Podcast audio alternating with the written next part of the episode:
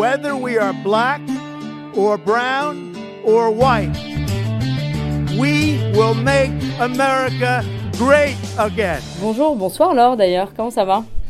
Bonsoir, bonsoir. Ben, c'est la fin de ce périple, donc euh, ça va bien. euh, ça va, ça va très bien. Et c'est vrai qu'on est un peu dans le, dans le suspense du résultat et de l'élection qui a lieu demain. Ouais, là on est vraiment à quelques heures. Alors pour ce dernier épisode de cette série, vous êtes intéressé au-delà du, du titre qui est donc la nouvelle guerre civile, aux manifestations euh, concrètes de ce conflit, parce que l'élection de Trump, ça divise pas qu'une opinion euh, conceptuelle, ça divise des familles concrètement. Et vous en avez rencontré. Oui, exactement. C'est vrai que euh, j'ai été frappée pendant mon, périple en Pennsylvanie par le nombre de gens qui me disaient que qu'il se, y avait des divisions et des querelles entre eux, leurs euh, frères, leurs sœurs, euh, euh, mari, femme. euh, et, euh, et, là-dessus, je suis tombée euh, pendant mon périple sur un livre qui m'a beaucoup servi d'ailleurs, euh, qui est un livre tout à fait passionnant d'un journaliste qui est le fils du grand journaliste Ben Bradley, qui s'appelle Ben Bradley Jr. et qui a fait un, livre qui s'appelle Les oubliés, The Forgotten, et qui s'est concentré sur un petit district de la Pennsylvanie où je me suis d'ailleurs pas mal baladée.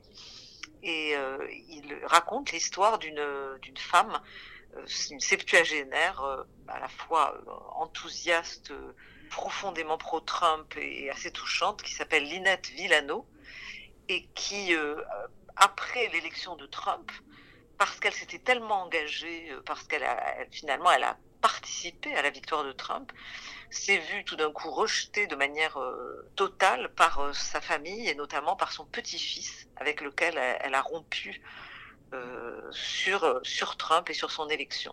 C'est assez dingue parce que ce qu'on se disait, c'est qu'on a tendance à se dire que, effectivement, au sein des familles, les divisions politiques, ça a toujours existé. Mais vous me parliez aussi que dans ce livre, il y avait des exemples, par exemple, de couples mariés qui avaient dû, effectivement, se séparer depuis cette élection.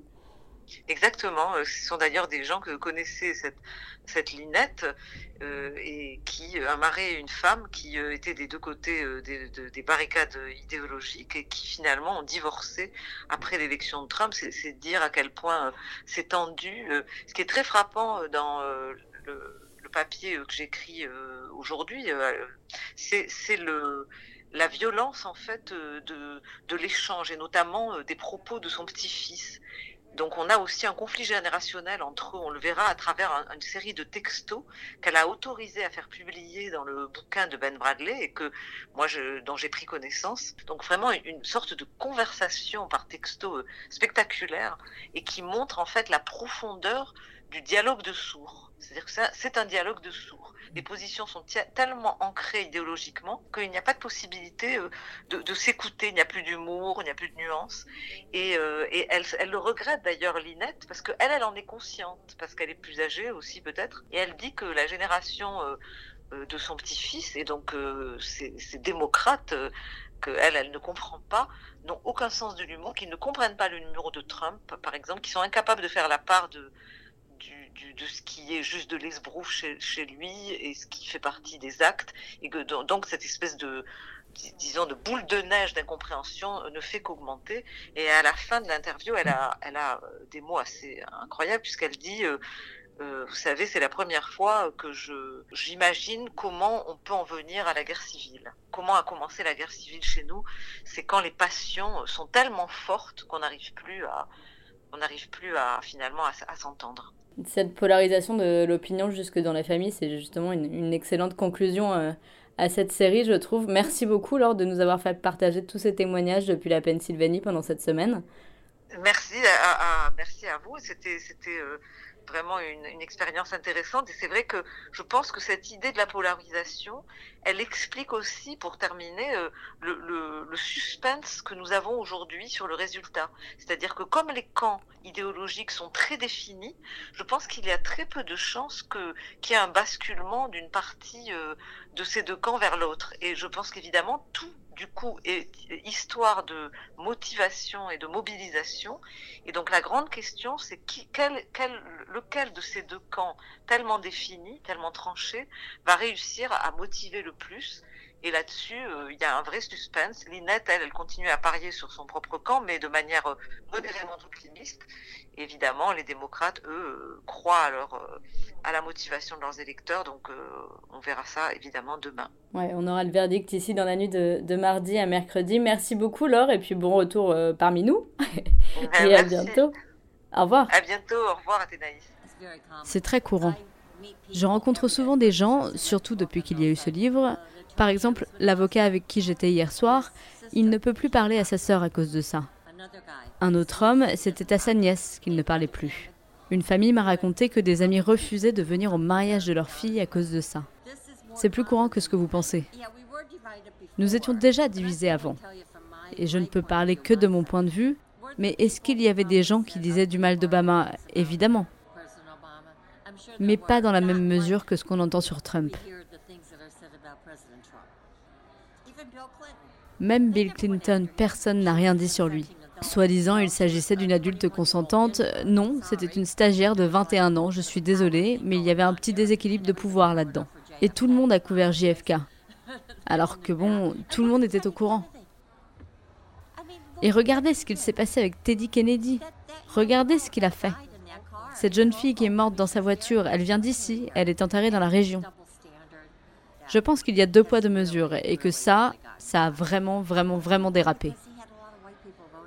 Obama a gagné car beaucoup de Blancs ont voté pour lui. Et après, on ne pouvait plus rien dire sur lui sans être taxé de raciste. Je pense qu'il a plus divisé que rassemblé le pays.